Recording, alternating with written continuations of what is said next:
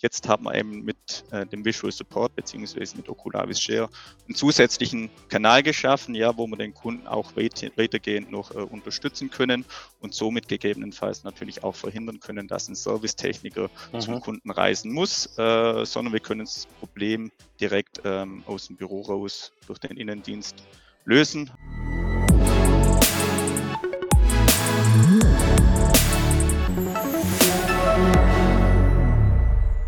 Herzlich willkommen zur neuesten Folge von Okulavis Podcast, in der ich mit einem waschechten schwäbischen Maschinenbauer gesprochen habe. Mit der Vollmer Maschinenfabrik aus Biberach und Joachim Schlaucher habe ich nicht nur über Use Cases und die Integration von Remote Services im After Sales gesprochen, sondern auch über unsere Idee, mit einem Remote Support of the Year die besten Geschichten zu erzählen und auch mit einem Award auszuzeichnen, die mit AR Video Support und dem Einsatz bei unseren Kunden zu tun haben. Was Joachim zum Beispiel mit einer Maschine in Neuseeland erlebt hat und viele andere interessanten Einblicke erfahrt ihr in dieser Folge von Okulavis Podcast. Los geht's!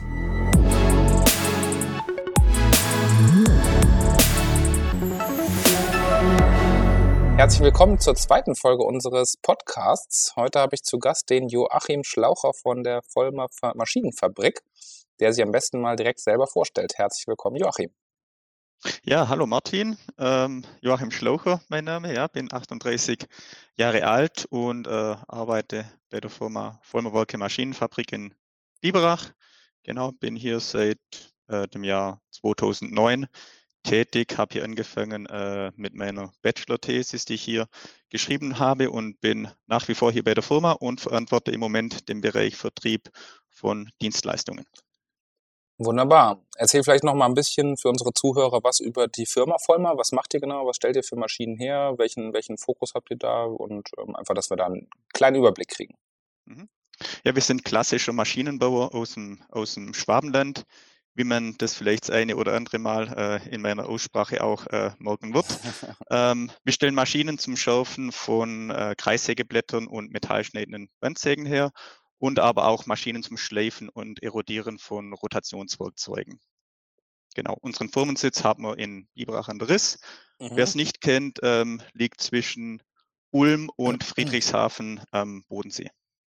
Ja, sehr schön. Das heißt, eure Kunden sind dann viele auch Handwerksbetriebe oder auch Großindustrie oder ist das, ist das bunt gemischt? Äh, ganz bunt gemischt sind da sehr heterogen, also vom Großkonzern bis hin zum Ein-Mann-Betrieb äh, sind wir da äh, unterwegs. Ja, bedeutet natürlich dann auch direkt unterschiedliche Anforderungen in, in Bezug auf Service wahrscheinlich, wie dann, wie dann Services irgendwie nach, nachgefragt werden, welche Erwartungen die Kunden an, an Service haben. Wie, wie drückt sich das bei euch aus? Hast du da ein paar, paar Erfahrungen, wie, wie sich das unterscheidet? Ob jetzt ein Handwerks, wie, wie, wie agiert ein Handwerksbetrieb im Service mit euch und, und wie ein Großkonzern?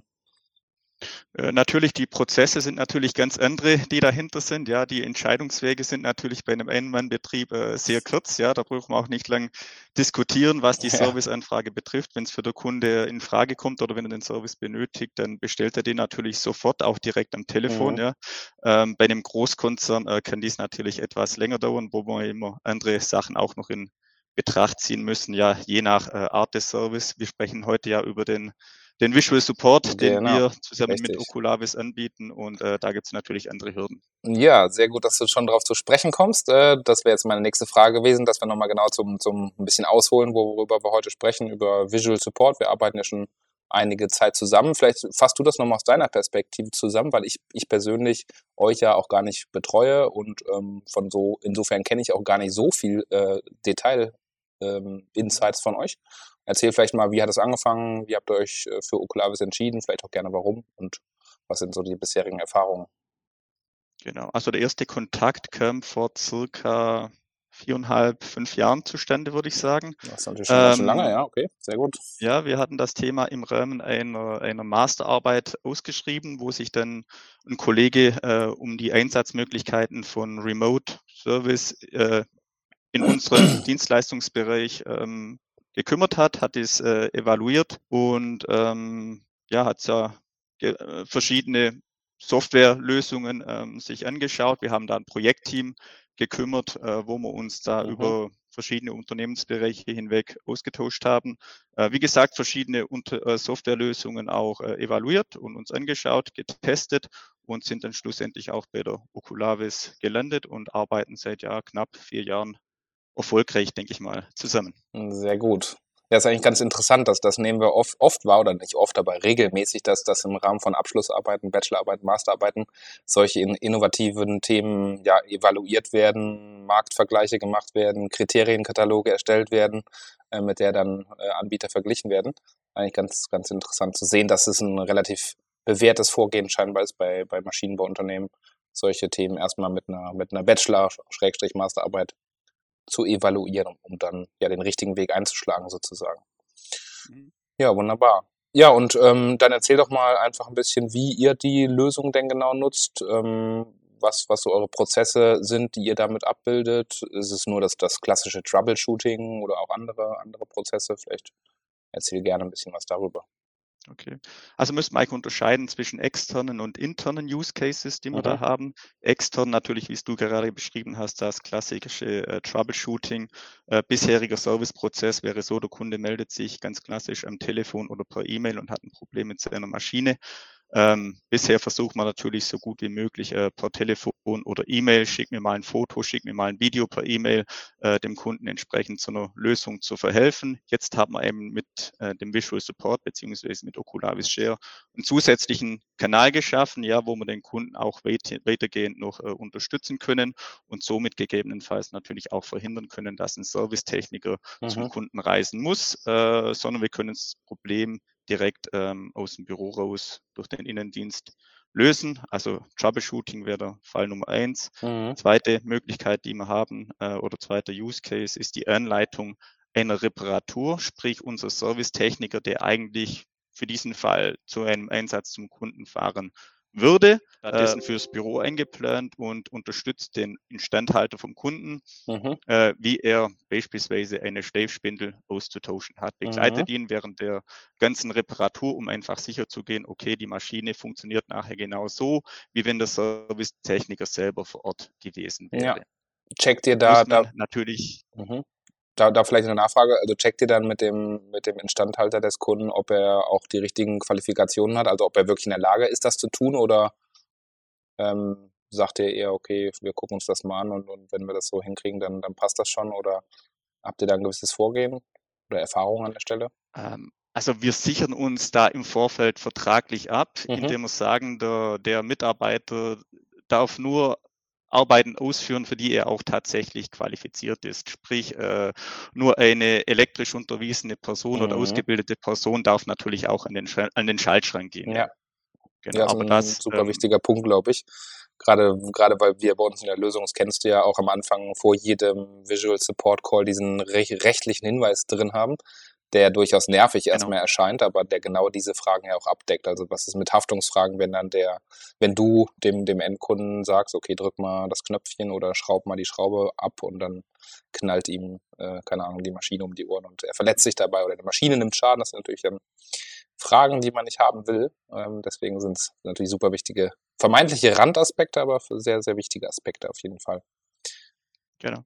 Ja, super. Dann, genau, zweiter, zweiter Use Case hattest du schon angedeutet, interne Use Cases. Erzähl uns doch mal ein bisschen genau, mehr darüber. Es fällt dann sogar noch hin, also extern wären es, wie gesagt, Troubleshooting. Ja. Wir leiten den Instandhalter vom Kunden an oder auch, äh, wenn es um das Thema Schulungen geht, also Schulungen zur Bedienung der Maschine, wo in der Regel der Kunde zu uns ins Haus kommt oder wir sagen, okay, unser Anwendungstechniker reist zum Kunden und, mhm. und schult die Kunden vor Ort ein. Auch hier setzen wir äh, Oculavis ein. Gerade in Pandemiezeiten war das natürlich ein Thema, ja, dass man nicht ja. auf der ganzen Welt herumreisen konnten und die Schulungen zu machen wobei wir von Anfang an eigentlich auch immer eingeschränkt haben äh, oder gesagt haben, okay, diese Online-Schulungen haben mit Sicherheit ihre Grenzen. Es wird sicher nicht alles online irgendwo gehen. Der direkte Kontakt äh, persönlich wird sicher auch immer notwendig sein.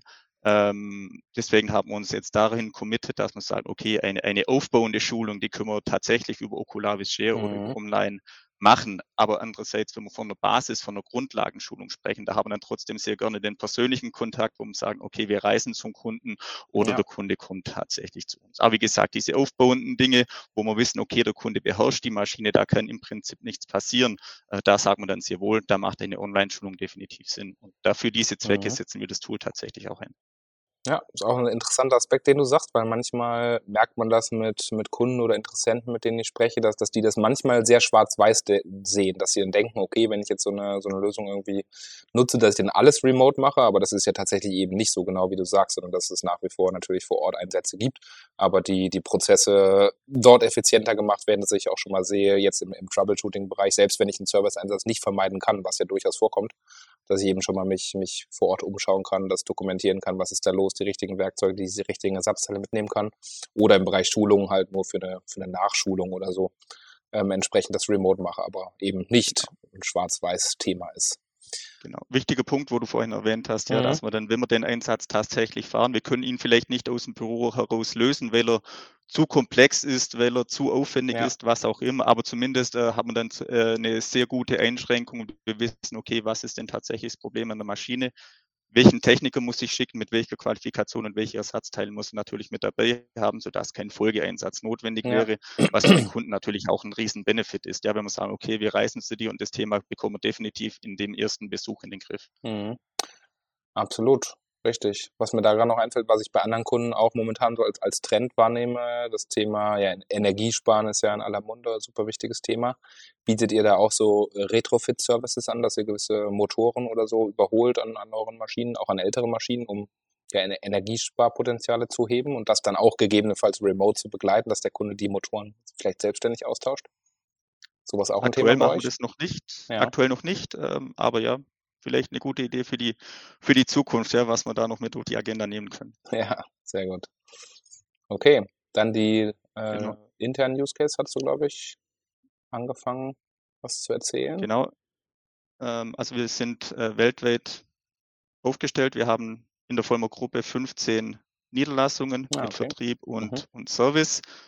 Ähm, die Niederlassungen an sich sind zum Teil sehr klein, sprich wir haben eventuell nur einen Verkäufer und einen Servicetechniker, mhm. haben aber in dem Land vielleicht das ganze Vollmer Produktportfolio installiert ähm, und die ganze Bandbreite an Maschinen 100 Prozent zu beherrschen ist schlicht unmöglich. Also mhm. auch in, in der Zentrale hier in Biberach, äh, auch ein sehr erfahrener Techniker arbeitet nicht an allen Maschinen, sondern da gibt es für jede Maschine oder jede Maschine Type gibt es äh, gewisse Spezialisten. Mhm. Und das hat man in der Niederlassung dann natürlich nicht. Das ist dann eher der Generalist vor Ort, sage ich mal. Und der wird auch oftmals dann zu einem Einsatz gehen müssen, wo er vielleicht nicht das hundertprozentige Wissen an der Maschine hat.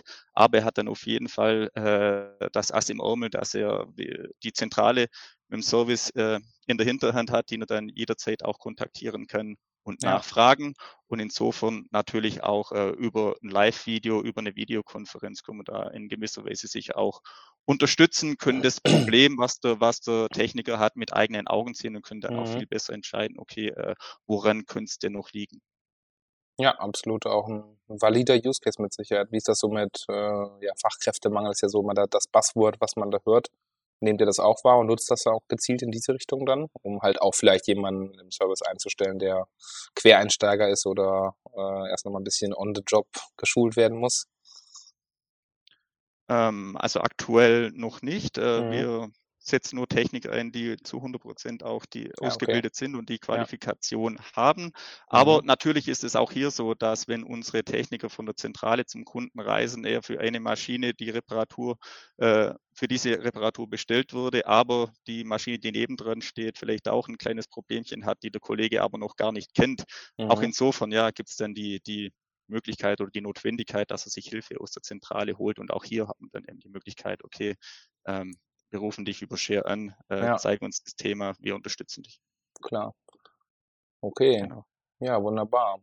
Dann ja vielleicht Ein Punkt, so, den ich vielleicht ja. noch äh, erwähnen möchte. Ähm, wir, wir sind äh, auch in Deutschland sind wir dezentral aufgestellt. Also wir haben da eine Servicestelle Mitte und eine Servicestelle mhm. Nord. Wir selber mit der Zentrale sind ja, sind ja im Süden. Ja, und, aber diese Personen sind auch nicht zu 100 Prozent zum Teil ausgelastet und hierdurch haben dann natürlich auch die Möglichkeit, äh, du bist jetzt vielleicht heute im Homeoffice, aber klar, wär, wäre jetzt im Biberach, könnte sich an anderen Maschinen weiterbilden oder könnte mhm. andere Servicetätigkeiten übernehmen. Wenn der Kollege ähm, in Norddeutschland im Homeoffice sitzt, gibt es diese Möglichkeit natürlich nicht. Aber so können wir natürlich sagen, okay, Kunde XY in Thailand hat ein Problem, bitte äh, äh, verbinde dich mit Share und unterstütze ja. ihn, anstatt du zum anderen Kunden in Norddeutschland fährst. Nee, stimmt, so kann man ja wahrscheinlich auch 24-7 Services, ich weiß nicht, ob ihr sowas als Paket euren Kunden anbietet, aber sowas könnte man ja sozusagen ähm, entsprechend abbilden durch solche Konzepte wäre für die Zukunft sicher denkbar. Aktuell mhm. äh, bieten wir den, den, den Visual Support nur von, von Bibrach an. Ja, okay. äh, auch aus diesem Grund, was ich gesagt habe, ähm, die Niederlassung, die Strukturen sind zum Teil sehr klein. Mhm. Und äh, sprich, wenn ein Servicetechniker nur vorhanden ist, der beim Kunden ist, dann kann er schlecht äh, von der anderen Seite Support über für Deutschland leisten. Also ja, klar, stimmt. Natürlich, wenn wenn es theoretisch, wenn der Techniker jetzt in den USA sitzt und in Deutschland nachts in der Nachtschicht bei einem Kunden irgendwo eine Störung ist, dann könnte man sich sowas ja natürlich vorstellen. Müsste man natürlich von der der Abstimmung der Arbeitszeiten und Verfügbarkeiten noch wahrscheinlich ein bisschen optimieren. Aber Wie gesagt, äh, für die Zukunft sicher nichts ja. ausschließen. Nee, ist auch eine gute Idee, ist auch eine gute Idee für, für uns natürlich, wie man sowas weiterentwickelt, dass man vielleicht Verfügbarkeitsstatus noch mit einbaut oder so, solche Dinge, um dann äh, Verteilung der Serviceanfragen an die richtigen Stellen in einem globalen Kontext zu ermöglichen. Das wäre so ein bisschen der Use Case. Ja. Ja, super. Dann ja, werfen wir noch mal einen Blick äh, nach links und rechts und dann auch nach vorne. Was, was sind so andere Themen, die euch im Service noch beschäftigen? Oder womit beschäftigt ihr euch noch im, im Service mit, mit innovativen Themen oder generell, generellen Themen? Magst du uns da ein bisschen was erzählen?